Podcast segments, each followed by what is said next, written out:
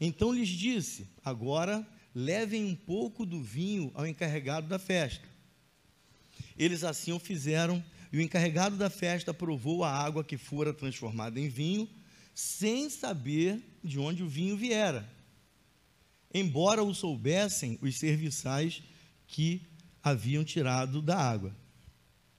Então chamou o noivo e disse: Todos servem primeiro o melhor vinho. E depois que os convidados já, convidados já beberam bastante, então servem um vinho inferior. Mas você guardou o melhor vinho até agora. Este sinal miraculoso em Caná da Galileia foi o primeiro que Jesus realizou. Ele revelou assim a sua glória e os seus discípulos creram nele. Pai amado, nós queremos te agradecer, Pai, pela tua palavra que nos, nos foi concedida, Pai. Nós sabemos que em tantos lugares do mundo, algumas pessoas têm dificuldade ou até não têm acesso à tua palavra. E nós temos essa bênção, Pai, na nossa mão. Por favor, fala conosco através dela. Nos revela aquilo que o Senhor tem para nós, Pai. Nós oramos em nome de Jesus, Senhor. Amém, Pai.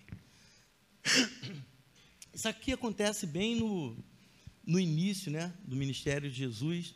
Jesus acabara de, de ser batizado nas águas por João Batista. Depois ele teve aquele período que ele passou 40 dias no deserto. E, havendo voltado para o seu convívio familiar, três dias após, acontece esse casamento na cidade de Caná, na região da Galiléia. E aí Maria, os familiares de Jesus são convidados, ele e os seus discípulos também. Aí acontece o imprevisto. A cerimônia, lá, o casamento judaico, levava até sete dias de festa, né? E no meio da programação, no meio do, do casamento, da festa,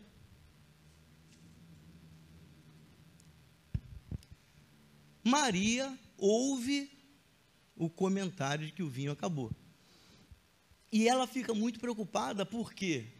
Porque acabar o vinho, o vinho era a Coca-Cola da época, entendeu? Era a bebida top que eles usavam.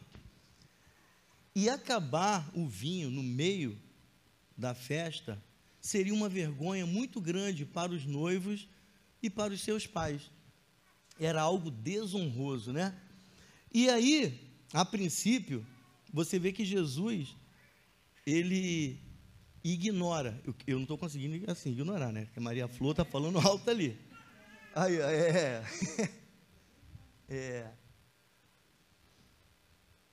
E essa resposta que parece meio áspera, meio grosseira, na verdade, não é isso. É porque Maria estava acostumada a lidar com Jesus, seu filho mais velho, né? E era um filho, um garoto obediente, prestativo. A gente vai ver alguns relatos na, na Bíblia, né? até a idade dele, os 12 anos. E Maria fala com Jesus com autoridade de mãe, falando com um filho. A questão é que aqui já não é mais Jesus, o filho de Maria e o filho de José. A partir do momento que Jesus foi batizado nas águas do Rio Jordão, ele iniciou o seu processo como filho de Deus, como Messias o seu ministério terreno, propriamente dito. Porque desde o seu nascimento ele já estava, né? Só que havia um processo até ele iniciar propriamente dito. Então, a partir dali, do batismo nas águas do Rio Jordão, já não é mais Jesus, filho de José e filho de Maria. É Jesus, o Cristo, o Messias, o Filho de Deus. Então, por isso que ele fala com Maria desse jeito. O que que tenho eu a ver com você, mulher? Já não trata mais Maria como mãe. Vocês entendem isso? Jesus não estava sendo grosseiro. Ele simplesmente está falando agora como Rei dos Reis, como Senhor dos Senhores. Ele está falando como Deus. E direcionado pelo Pai, porque Jesus, mesmo sendo Deus, mas estando na forma de homem, Jesus não fazia o que ele queria. Ele não via uma pessoa leprosa e curava, ele via alguém é, sem uma perna e fazia. Uma, ele não fazia isso. Jesus só fazia aquilo que o Pai determinava. Vocês já devem ter visto, no livro de João mesmo, ele fala assim: olha, minha comida e minha bebida é fazer a vontade do meu Pai. No livro de João também, lá no capítulo 11, você vai ver na ressurreição de Lázaro, que Jesus, está todo mundo naquele tumulto, ele sai para um cantinho assim, ele ora ao Pai e pede para poder é, ressuscitar Lázaro. E quando o pai concede, ele fala assim: Ah, pai, muito obrigado. Eu sei que o Senhor sempre me ouve, mas dessa, nessa vez aqui é especial. Porque Jesus, ele não fazia nada por sua vontade, ele era totalmente guiado pelo Espírito Santo. Amém? Você entende? Então, Jesus transforma, né? Ele manda encher aquelas talhas. Você vê que a quantidade é grande, né? Cerca de 100 a 120 litros de, de vinho não era para ser consumido numa noite, aquilo ali era para ser degustado, né, naqueles dias que faltavam de festa. E aí, a pessoa que mais entendia de vinho na festa, né, que era o mestre de cerimônia, ou o maître, né, quando ele prova, ele fica maravilhado a, fazer um, a, a, a ponto de fazer um comentário interessante. Eu, rapaz, eu faço um montão de festa por aí. E, em geral, o que, que o pessoal que está fazendo a festa faz? Eles colocam um vinho muito bom no início. Quando o pessoal vai ficando meio chapado, meio charopado, já não, não discerne mais nada, né? Se é sangue de boi, se é galeô, não discerne. Aí ele bota o vinho bem vagabundo, que ninguém está sentindo mais gosto de nada. Mas você aqui foi diferente. Você colocou o melhor vinho no final. Tremendo isso, né? Porque o vinho que Jesus faz é um vinho que ser humano nenhum, empresa nenhuma e uva nenhuma pode produzir. Amém? Então, foi isso que aconteceu ali, né, colocando nas, nas nossas palavras. E eu queria compartilhar com vocês alguns episódios, algumas coisas que, que vieram ao meu coração a partir dessa conversa com a irmã Marcélia.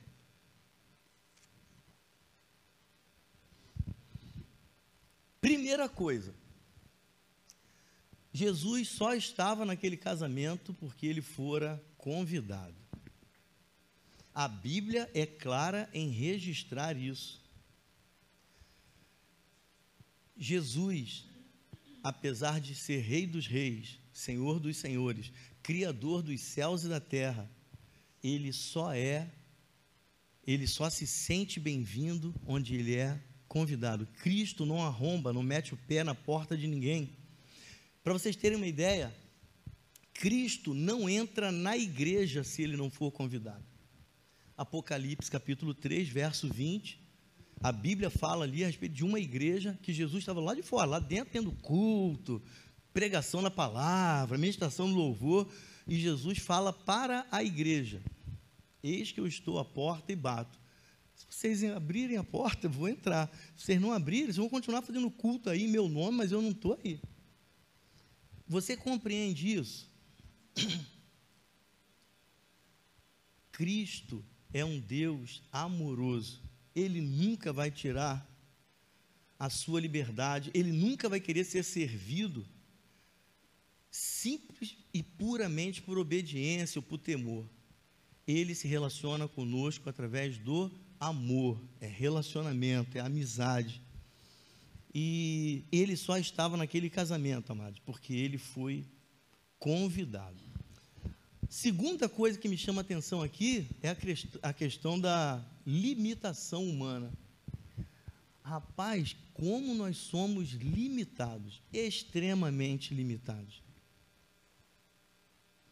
Vocês têm dúvidas que aqueles noivos e os seus pais quem já casou um filho, uma filha aqui, sabe do que eu estou falando, né?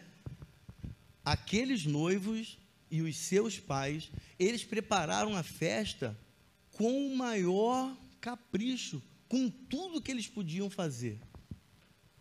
Gastaram o que eles podiam gastar. Eles queriam oferecer o melhor para os seus convidados. Amém? E se a festa durava sete dias, eles queriam agradar o pessoal sete dias. E eles fizeram tudo com o maior capricho, com o maior zelo que eles podiam fazer. Só que esse texto ensina uma coisa para a gente. Assim como aquele casal assim como aqueles pais, a nossa capacidade humana é limitada. Quantas vezes a gente tenta fazer o melhor, a gente tenta acertar e a gente erra tentando acertar. Isso é muito característico de pai com filhos. O pai, às vezes, é duro demais, tentando acertar, quando deveria ser menos. Às vezes, ele é frouxo demais, quando deveria ser duro, mas sempre tentando acertar. Esse texto ensina para mim e para você, amado, é, nos lembra, sabe, o quanto nós somos limitados. E que o nosso potencial, a nossa capacidade, o nosso melhor, nem sempre vai ser suficiente para que haja festa e alegria o tempo todo. E ali estavam presentes os pais, estavam presentes os amigos, estava presente a igreja, a Bíblia fala que os discípulos de Jesus estavam ali, e eu quero falar para você uma coisa tremenda que isso aqui fala no meu coração. Existem situações que acontecem na nossa vida, ao longo da nossa história, que nossos pais não podem nos ajudar, os amigos não podem nos ajudar, a igreja não pode ajudar. Você está entendendo? É você e Cristo, é você e Deus. Você tem que falar com ele diretamente. Não adianta pedir para ninguém orar por você. É você que tem que ir lá, entrar, sabe, na sala do trono, dobrar o teu, ir no particular, no secreto, igual Jesus fala em Mateus 6. No seu quarto é você e Deus. Porque existem situações na nossa vida, amado, que médico não pode ajudar, advogado não pode ajudar, a gente precisa de um milagre. A gente precisa de algo que extrapole o comum. E Jesus, ele é especialista em milagre. Jesus é aquele que faz o sobrenatural, Jesus é aquele que resolve qualquer problema, Jesus é o que acalma a tempestade. Terceira coisa, prosperidade e alegria. O vinho na antiguidade, né, quem já pesquisou, já viu alguma coisa sobre isso, não só na cultura judaica, né, mas na grega, na romana, o vinho ele era um símbolo de prosperidade, de alegria, de festa, né? E até em cultos pagãos eles usavam vinho essa finalidade esse texto me ensina uma outra coisa muito interessante. Uma vez, o presbítero Reginaldo Naldinho, ele, trazendo uma palavra aqui, ele falou é, a respeito de uma estatística que ele viu, falando a respeito de separações, fim de casamento, inclusive cristãos, e ele estava falando o seguinte, que o principal motivo para a separação de casais não é é, traição, não é incompatibilidade, não é problema na vida sexual. A maior causa, isso é estatística, de separação na vida dos casais, problema financeiro. E o vinho na antiguidade, ele simbolizava prosperidade. E eu queria, sabe, que você pensasse nessa noite comigo, o quão difícil é levar um casamento sem prosperidade. Eu não estou falando de riqueza, não estou falando de dinheiro, porque vocês sabem que é diferente, né? Prosperidade não tem nada a ver com dinheiro nem com riqueza. Prosperidade significa não ter necessidade de nada. Tem gente que ganha muito dinheiro e não é próspero, as coisas não funcionam. E tem gente que ganha menos né? E é feliz, é próspero, com aquilo que ele ganha, ele consegue fazer coisas que as pessoas ficam olhando assim, mas como que ele, como que ele conseguiu isso? Entendeu? Então, prosperidade não tem a ver com quantidade de dinheiro, tem a ver com a bênção do Senhor. Salmo 127, sabe? Se o Senhor não edificar, em vão trabalha quem edifica. Se o Senhor não guardar, em vão guarda quem está trabalhando ali de vigia. Então, o vinho era símbolo de prosperidade. E amado, um casamento sem prosperidade acaba a alegria e acaba a festa. Até por essa estatística que eu estou te falando, infelizmente, o final acaba sendo vergonha e desonra. Acaba, né? Acaba o sorriso, acaba o prazer, acaba a conversa, acaba tudo. E a gente precisa, sabe, de prosperidade. A gente precisa sonhar, sabe? Poxa, no, no ano que vem, eu estou projetando aqui, eu vou pagar, vou financiar devagarinho, de acordo com o que eu ganho. Pô, mas eu vou trocar de carro. Eu vou fazer uma viagem com a minha esposa. Eu vou começar a fazer uma faculdade. Isso, entendeu, amado? São essas coisas. E quando a gente vive tão sufocado, tão, cara, vai, vai perdendo prazer nas coisas, os problemas começam a sufocar e o final não é bom. A gente precisa vigiar nessa coisa, né? É... O que que Deus, o que que Deus está falando para mim, para você aqui no registro dessa festa de casamento aqui? Não deixa de convidar Jesus para estar na sua casa mas não como visita, entendeu? Tipo assim, eu estou com a conta de luz para pagar. Ai, Jesus! Parece que é português. Né? Ai, Jesus! Não, Jesus, olha, a conta vem esse dia 10 agora. Não dá para você dar uma passadinha lá em casa essa semana? Por favor. Ah, Jesus, em nome de Jesus, vem aqui. Aí pagou a conta, pronto. Está tranquilo agora? Vamos, vamos ver para o mês que vem Mês que vem, foi que a gente marca outro cafezinho aqui. Não. Convida Jesus para estar na tua casa, cara. Para o dia bom, para o dia mal, para estar ali se, se relacionando, né? Porque, olha, eu tenho certeza, quem ama, quem deseja se casar, cara, quer dar o melhor para o outro. O marido quer fazer o melhor para a mulher, para os filhos a esposa quer fazer o melhor para o marido. E a intenção é maravilhosa, o amor entre ambos é tremendo. E, puxa vida, o desejo de acertar, mas às vezes aquilo que a gente quer fazer não sai como a gente imagina. Às vezes aquilo que a gente quer fazer, a nossa limitação impede que a gente alcance aquilo que é necessário. E quando Jesus está no barco, quando Jesus está no barco, ele garante uma viagem segura, né? Então, que a, a palavra está falando comigo, com você, né?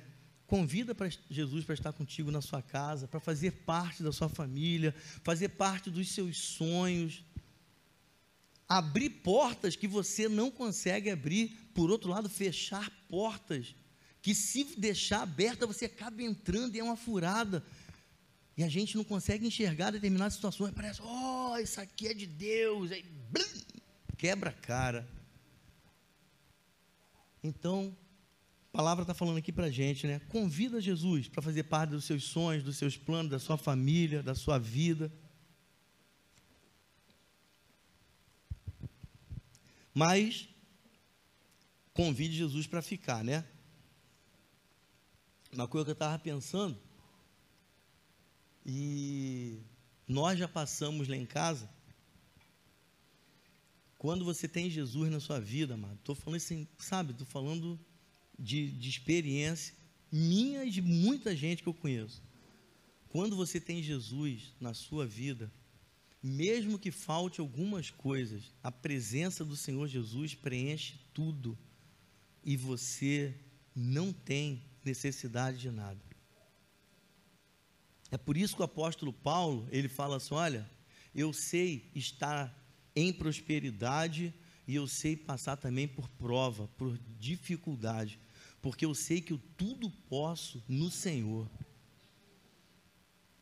Então, se eu tiver de folga, Deus é benção na minha vida. Se eu tiver que trabalhar, Deus é benção na minha vida. Se estiver chovendo, Deus é benção. Se tiver sol, Deus é benção na minha vida. E a minha vida, ela é uma benção porque Deus está comigo.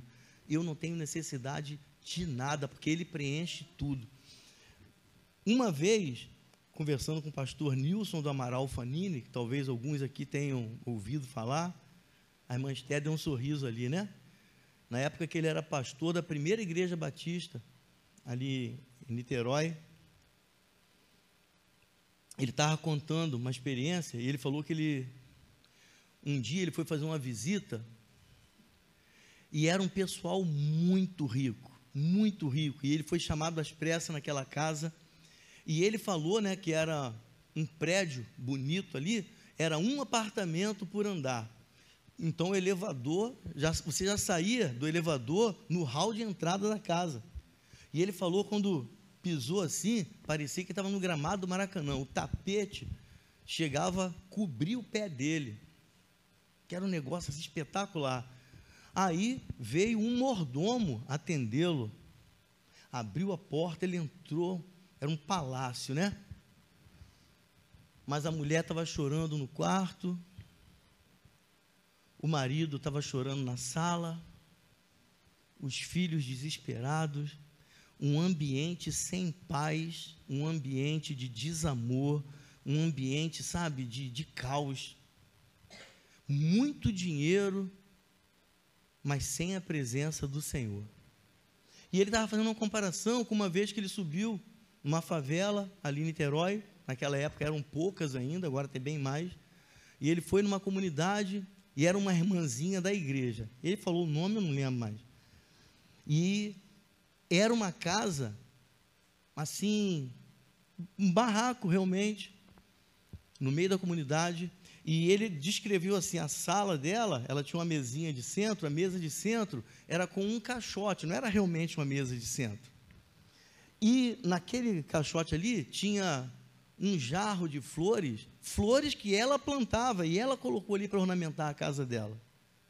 Cadeiras simples, uma casa muito, mas ele falou que ele entrou naquela cama, ele sentiu uma paz, estava tocando, falou que estava ligado rádio, numa rádio evangélica, eu acho que era a Rádio Melodia naquela época. E ela foi lá dentro com o maior carinho, preparou um cafezinho, ofereceu para ele, e ele sentiu, sabe, um, um prazer tão grande estar na casa daquela mulher. Vocês estão entendendo, amado, do que eu estou falando? Não adianta ter muito dinheiro e não ter prosperidade. Prosperidade é a bênção de Deus, é o cuidado de Deus, é a presença de Deus. E esse texto aqui, ele ensina para nós que, ainda que o nosso estoque de vinho seja muito grande, ainda que o nosso, nosso vinho estocado seja da melhor qualidade, nos padrões humanos, o vinho que Jesus oferece, ele não acaba. E a qualidade do vinho que Jesus oferece, amado, é inigualável. As pessoas, quando olharem assim, gente, uau, de onde veio esse vinho? De onde veio esse vinho? A gente precisa estar convidando Jesus para estar fazendo parte da nossa vida. E tudo isso que nós meditamos aqui, amado, que eu estou falando com vocês, são verdades, são baseadas, fundamentadas na palavra. A questão é que, por causa dessas verdades né, que, eu, que eu falei aqui, tudo isso que a gente aprende com essa passagem, infelizmente, as pessoas só focam, elas não focam na prosperidade, elas focam no dinheiro, elas não focam na paz, elas focam na solução de problemas, elas não focam no que é espiritual, elas focam naquilo que é natural, que é material, que é emergencial, elas não, não focam naquilo que é eterno, elas focam naquilo que é emergencial, que é para agora. Lembra que eu falei da conta de luz? E isso aí, amado, é um problema para todos nós seres humanos. E a gente tem que estar o tempo todo lutando contra isso. Porque senão, mesmo quem conhece a palavra do Senhor, é enganado pelo próprio coração e começa a querer convidar Jesus para fazer parte da sua vida pelos motivos equivocados. A gente começa a convidar Jesus não para ter prosperidade, a gente começa a convidar Jesus para ter dinheiro. A gente começa a convidar Jesus para estar na nossa casa, não para ter paz, mas para ter solução de problema, para melhorar o meu casamento, para ajudar na criação do meu filho. Vocês estão entendendo que são coisas diferentes? E quando você convida Jesus para fazer parte da sua vida, amado, em nome de Jesus, preste atenção nisso. Jesus fala assim: olha, nesse mundo vocês vão ter aflições, seja crente ou não crente, andando comigo ou não andando. Então, eu estar com você não vai te tirar dos problemas, você vai passar por problema. Por quê? Porque Jesus, ele quer caminhar com a gente no dia bom e no dia mau no dia que tiver churrasco, no dia que tiver arroz com ovo. Mas a presença de Jesus é que vai dar o sabor. Amém? A gente pode estar andando de limusine e a gente pode estar indo de trem. Mas Jesus é que vai fazer a viagem ser abençoada. É essa que é a diferença. E às vezes a gente começa a querer convidar Jesus para estar com a gente, não pelo prazer de querer estar no céu, mas pelo medo de ir para o inferno. E são coisas diferentes. E essas coisas acontecem porque, na verdade, muitas vezes a gente não discerne, a gente não tem o um entendimento de quem Jesus Cristo é. Aí, quando a gente pensa assim, na verdade, serve Jesus, serve o gênio da lâmpada, serve uma outra entidade qualquer, desde que me dê aquilo que eu preciso na hora. A gente precisa compreender quem Jesus é de verdade. Eu quero te levar a meditar comigo numa simulação. Imagina nós contemporâneos, conterrâneos e vizinhos de Jesus, isso há dois mil anos. Então a gente mora ali perto da casa de Jesus, então a gente conhece Jesus, conhece Maria, conhece José. José tem uma carpintaria top, e como era costume na época, o filho seguia a profissão do pai, então Jesus ajudava José na carpintaria, pá, e era um excelente carpinteiro. Então eu tenho um problema na minha casa eu quero colocar algumas prateleiras na minha cozinha. E aí, Jonas fala comigo: Ai, pastor, tem um cara que mora na rua ali de cima, o nome dele é Jesus. Tem gente que chama ele de Emanuel. Ele é um carpinteiro top, aprendeu com o pai dele, o pai dele é um excelente carpinteiro. Por que, que a gente não convida Jesus? A gente convida Jesus traz ele para cá, fala que a gente vai fazer um, um cafezão maneiro tal. E aí, no meio da conversa, a gente fala com Jesus. Jesus, ah, tá vendo aquele espaço? Pô, eu queria botar um, umas prateleiras ali, cara, mas eu não tenho a menor habilidade, não sei como é que é. Como é que. Aí, certamente, ele, é um cara muito gente boa, ele falou: não, deixa que eu faço isso. Eu vou falar com meu pai. Lá tem sempre um resto de madeira, um negócio. Eu vou preparar tudinho. Semana que vem eu venho para cá, uma semana de junto quente, eu coloco aquilo tranquilo. Você está entendendo o que é isso? É a pessoa que conhece Jesus superficialmente e ela tem um problema na casa dela e ela quer resolver o problema, então ela convida Jesus. Mas ela não compreende, ela não sabe quem é Jesus. E amado, quando a gente não sabe realmente quem é Jesus, a gente vai vai convidar Jesus para estar na nossa casa pelos motivos errados. E o que vai ser um grande desperdício, presta atenção nisso. Jesus é o Rei dos Reis, Senhor dos Senhores. Jesus é Deus sobre os céus e a terra. Jesus é o autor da vida, é o que faz ressuscitar dos mortos, é aquele que dá a vida eterna, é aquele que nos restaura, nos tira do inferno, nos reconcilia com Deus. Presta atenção nisso.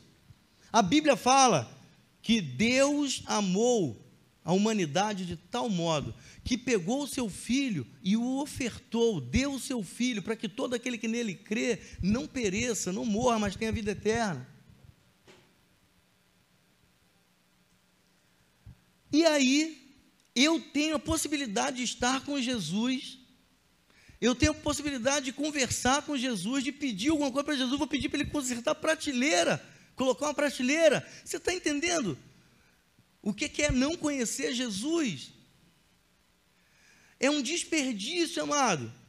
Você está diante, é, é, o que aconteceu naquela casa quando a mulher veio, quebrou, que, quebrou o vaso e ungiu os pés de Jesus. Estava todo mundo ali querendo fazer pergunta, arguir Jesus, para saber se ele era o Cristo mesmo ou não, desconfiado. Aí vem aquela mulher, quebra, adora Jesus, ela entra no ambiente que ela não podia entrar, ela compreendia quem era Jesus, e estava aquele montão de homem ali, boca aberta, vendo o que aquela mulher estava fazendo, tentam censurar, Jesus fala assim, não, não censura, não, não, ela sabe quem sou eu, e ela veio me ungir, aleluia, louvado seja o nome do Senhor, e aqueles homens estavam ali tentando descobrir se Jesus era o Cristo, se não era, se era o Messias, e aquela mulher já tinha entendido, então ela, ela participa de um momento com Jesus, porque eles ficaram todos ali olhando, porque eles não sabiam que era Jesus.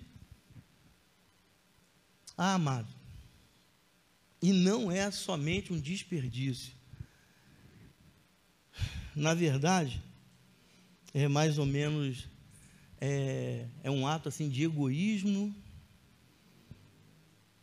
e de necessidade, né? Não tem nada a ver com amor, não tem nada a ver com relacionamento. O apóstolo Paulo diria assim: se esperamos em Cristo apenas para as coisas dessa vida, somos os mais miseráveis de todos os homens. Se você achar que eu estou inventando, 1 Coríntios 15, 19. O apóstolo Paulo ele fala que as pessoas que buscam Cristo só para resolver os problemas da sua vida, as coisas humanas, se comportam, agem como pessoas miseráveis, egoístas, né? interesseiras. Porque quem compreende quem realmente Jesus Cristo é, Filho de Deus, aquele que morreu na cruz, deu a sua vida por mim, deu a sua vida por você, vai agir como Pedro. Se você quiser acompanhar, Pedro, ao perceber quem era Jesus, Mateus 16, 16, João 6, 68, 69. E Simão Pedro respondendo disse: Tu és o Cristo, o Filho do Deus vivo. Para onde iremos nós, se só tu tens as palavras de vida eterna? E nós temos crido e conhecido que tu és o Santo de Deus. Você sabe quando foi que Pedro falou isso aqui? Quando estava todo mundo indo embora, porque estava todo mundo com Jesus interessado numa determinada coisa. Quando Jesus começou a falar para ele que ele não estava ali para isso, que não estava ali exclusivamente, ele até faz, mas ele não está ali exclusivamente para curar, para dar pão, para dar peixe, para multiplicar, para transformar água em vinho, aquele pessoal começou a vazar. E aí Jesus pergunta: Ei, vocês? Vocês não querem ir embora também, não? Vocês também não estão decepcionados, não? Não. Para onde nós iremos? Só o Senhor tem as palavras de vida eterna. Nós temos visto, nós temos crido que tu és o Cristo, Santo de Deus. A gente não tem mais para onde ir.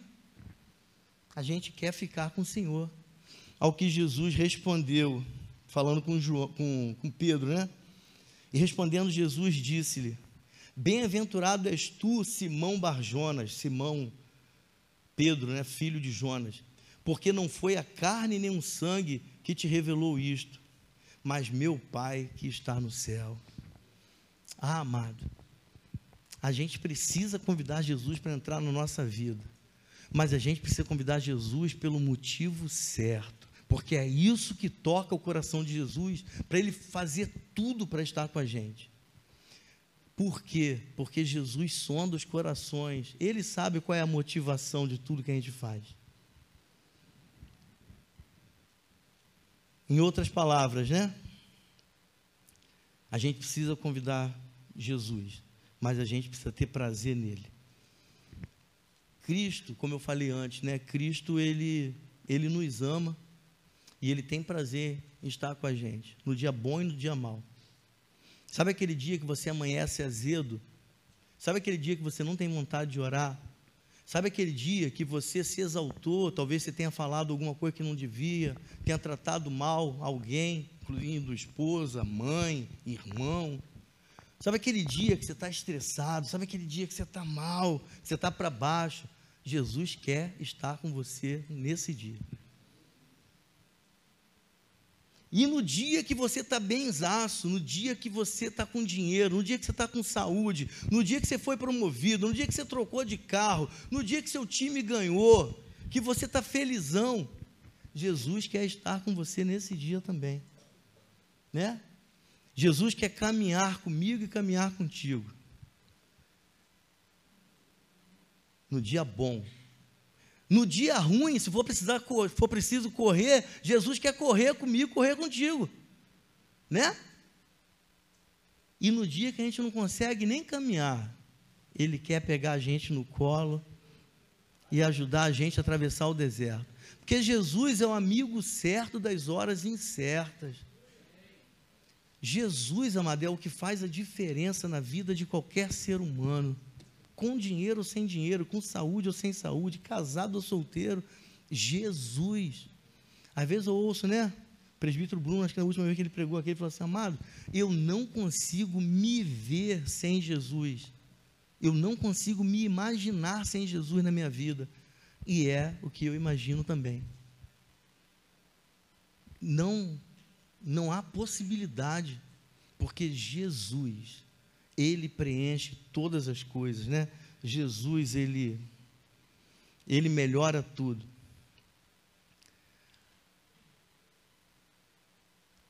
Não só, somente porque ele pode instalar uma prateleira, não somente porque ele pode consertar um móvel velho, por ser carpinteiro, não somente porque ele pode curar uma doença, porque ele é o médico dos médicos, não somente porque ele pode abrir uma porta de emprego ou de promoção para mim,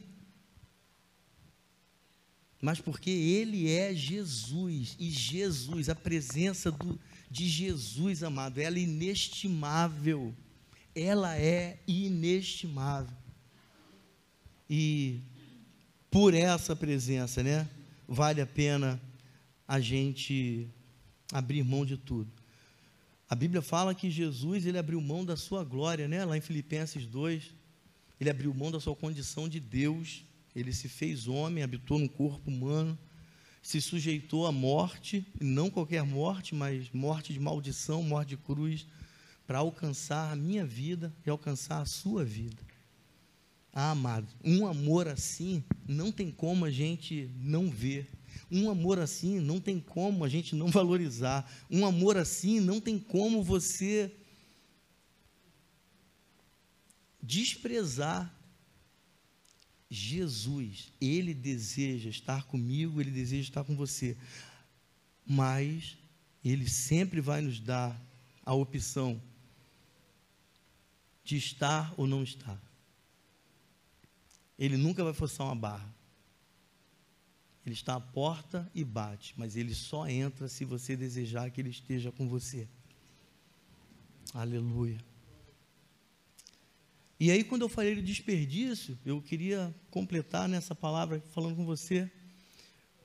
Quantas e quantas vezes a gente olha para esse, esse texto, lá de João capítulo 2, é, é, esse evento aqui do casamento, e a gente pensa em convidar Jesus para estar na nossa casa só para ele resolver os problemas.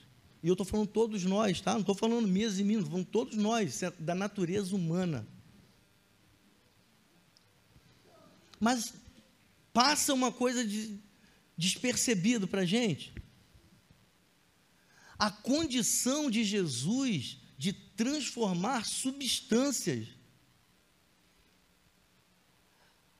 Eu não sei o pessoal aqui que já é casado, o pessoal que ainda está para casar, mas Imagina, a Bíblia fala que em todos os relacionamentos, todos os tipos de contratos, de associações, todos os tipos, né, de associações que há, são duas pessoas envolvidas, pelo menos.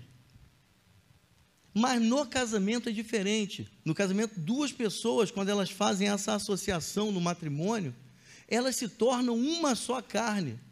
São duas pessoas, né? um mais um não dá dois, um mais um dá um. Elas se fundem.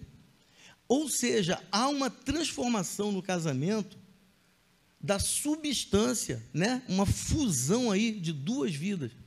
E amado, se Jesus não tiver nesse negócio, pessoas que vieram de lares diferentes, costumes diferentes, gostos diferentes, vai ter uma dificuldade tremenda. Então, quando você, você que vai casar, não deixa de convidar Jesus para o seu casamento, não. Aí você gosta de café, sua mulher gosta de Nescau, né? Você gosta de um arroz soltinho, ela gosta de um arroz tipo pedreiro, fica colado lá. Então Jesus ele vai entrar e vai transformar essas substâncias aí, entendeu? Vai, vai modificar as coisas. Mas eu quero falar de uma outra modificação que Jesus pode fazer, que é muito mais profundo do que isso. Amados, Jesus é o Deus vivo que desceu do céu para transformar a nossa substância natural em espiritual. No Evangelho de João, mesmo no capítulo 1, do 10 ao 12, a Bíblia fala que Jesus veio para os que eram seus, no caso lá os judeus. E os judeus o rejeitaram. Mas todos aqueles que o aceitaram, foi-lhes dado o poder de serem feitos filhos de Deus. Preste atenção nisso.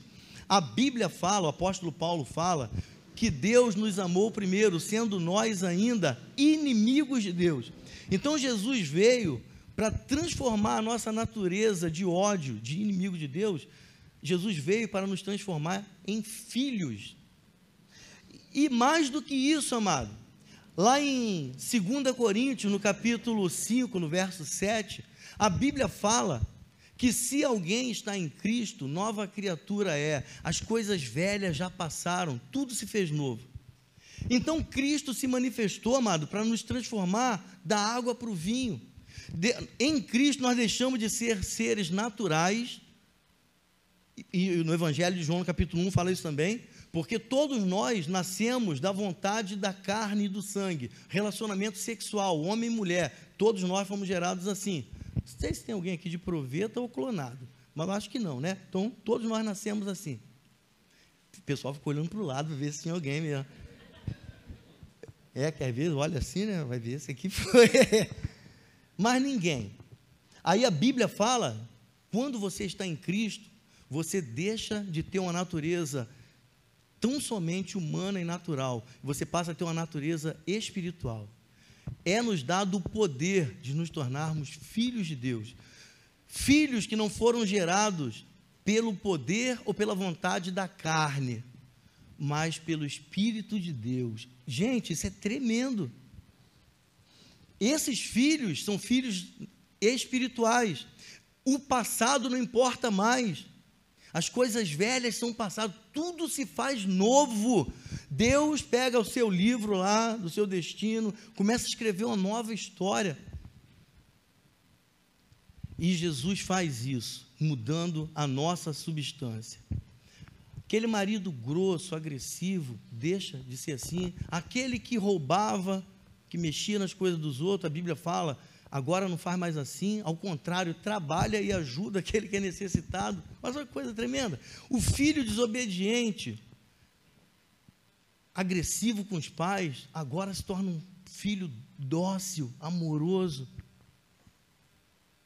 O genro que não falava com a nora, agora abraça e beija a nora. Fizemos até um almoço para minha sogra hoje.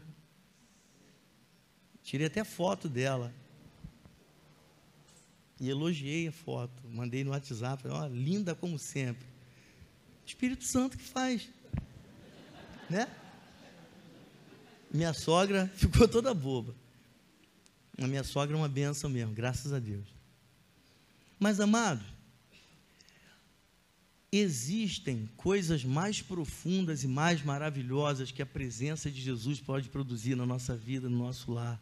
Você compreende isso? Mais do que qualquer manifestação de poder de ordem humana, natural, material. Jesus ele é poderoso para mudar toda a estrutura da nossa vida, toda a estrutura da nossa vida.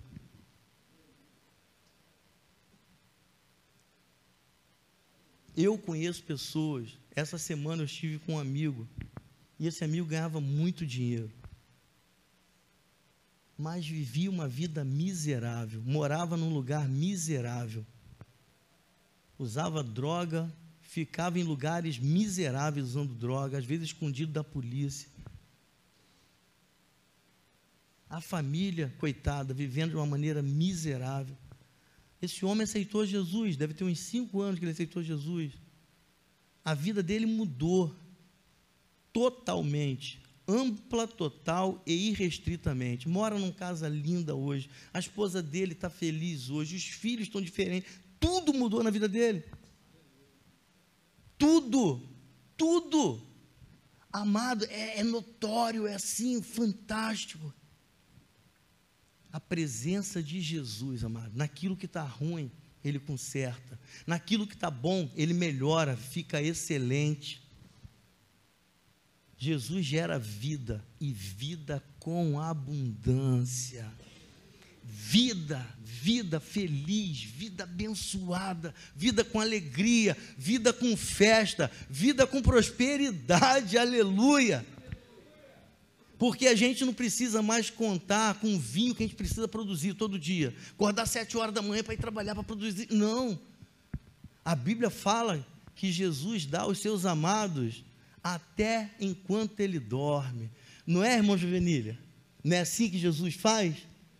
E é o melhor vinho, é a melhor prosperidade, é a melhor festa, é a melhor alegria, porque ela vem de dentro para fora. Amado, é tremendo. E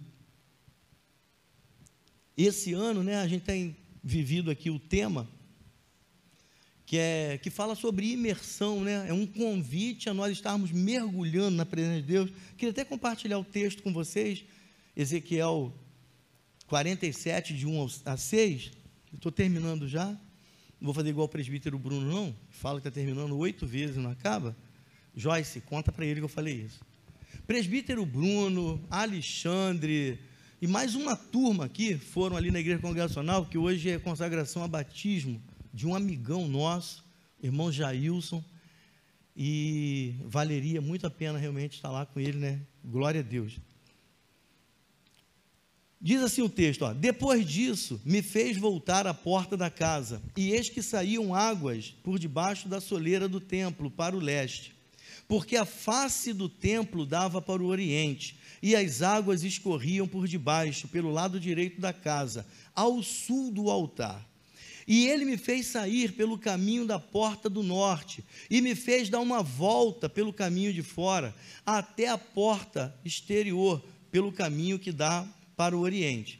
E eis que corriam as águas pelo lado direito, e saiu aquele homem para o leste, tendo na mão uma linha de medir. E mediu quinhentos metros, me fez passar, entrar pelas águas, águas que batiam nos meus tornozelos e mediu mais 500 metros e me fez caminhar um pouquinho mais. E as águas agora batiam nos meus joelhos. E mediu mais uma vez, mais 500 metros, e me fez adentrar pelas águas, que já me davam a altura da cintura. E mediu ainda mais 500 metros, e então já era um rio, rio que eu não podia atravessar, porque as águas eram profundos, profundas, rio pelo qual não se podia passar andando águas que se deviam passar a nado. E disse-me: Viste isso, filho do homem? Então levou-me de volta para a margem, em segurança, até a margem do rio. Amados, Deus nos convida não somente a molhar os pés, mas entrarmos nas águas do seu rio. Rio que flui do trono de Deus, como vocês conhecem uma canção que fala sobre isso mergulhar, se deixar lavar, se deixar levar pelas águas. Esse é o convite de Deus para a minha vida e para a sua vida.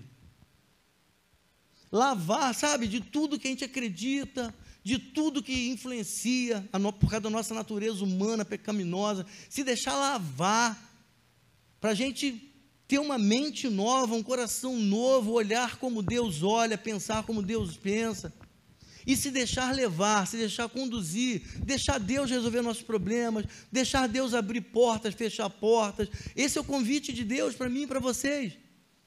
Que a gente possa adentrar nesse rio. E às vezes, sabe o que acontece, amado? Quem não conhece Jesus tem medo de entrar no rio. Não confia. Se você vê o texto aqui, você vê que o anjo do Senhor, ele foi lá, levou ele, foi medindo, levou ele até lá na água. E a Bíblia fala que trouxe ele em segurança até a margem, porque é assim que Deus faz. Mas às vezes quem não sabe nadar tem medo. Não, não confio, porque não conhece. Não vê Jesus como Deus. Sabe? Então não se entrega. Mas Deus nos convida a mergulharmos, sabe, na Sua presença deixar Ele conduzir todas as coisas, deixar Ele guiar, né? conduzir a nossa vida. E às vezes, amado, por não conhecermos Jesus, porque ainda não tivemos uma experiência pessoal com Ele, nos limita e a gente quer continuar flutuando como isopor. Foi isso que a Marcélia falou comigo. Pessoas que têm medo de mergulhar ficam flutuando como isopor e elas não deixam, não permitem que Jesus toque para mudar a natureza dela. Ela é isopor e Jesus vem com carinho, com afeto, sabe, com jeitinho para tocar. Eu quero mudar a sua natureza. Eu quero mudar a substância do seu ser. Eu quero te transformar de água para vinho. Eu quero que você seja fruto de um milagre. E a hora que eu tocar em você, você vai deixar de funcionar, de agir como isopor, você vai conseguir mergulhar nas profundas águas de Deus, a sua vida nunca mais será a mesma. Mas às vezes a gente tem medo, e às vezes a gente quer conseguir isso por conta própria. Não, mas eu vi uma técnica na internet. Então a pessoa ela quer tentar chegar às profundezas de Deus por meios próprios, pela força dos seus braços, pelas suas boas ações e se esquece o que as Escrituras dizem, né? Há um só Deus no céu e um só intermediário entre Deus e os homens, Jesus Cristo. A gente precisa convidar Jesus para entrar na nossa vida, amado. Não há possibilidade de conseguirmos adentrar a presença de Deus por nossa própria conta e risco. Esse milagre em especial, esse milagre, essa transformação, essa mudança de substância, só Jesus Cristo pode fazer. Eu sou o caminho, a verdade e a vida. Ninguém vem ao Pai senão por mim, não há outro. Nós não podemos viver pela fé dos nossos pais, pela fé dos nossos amigos, pela fé da igreja. Nós precisamos ter o nosso relacionamento pessoal com Deus. Queria te convidar a se colocar de pé. Eu gostaria de estar orando com você. Eu não sei como você chegou até aqui, mas eu sei que Deus precisa de uma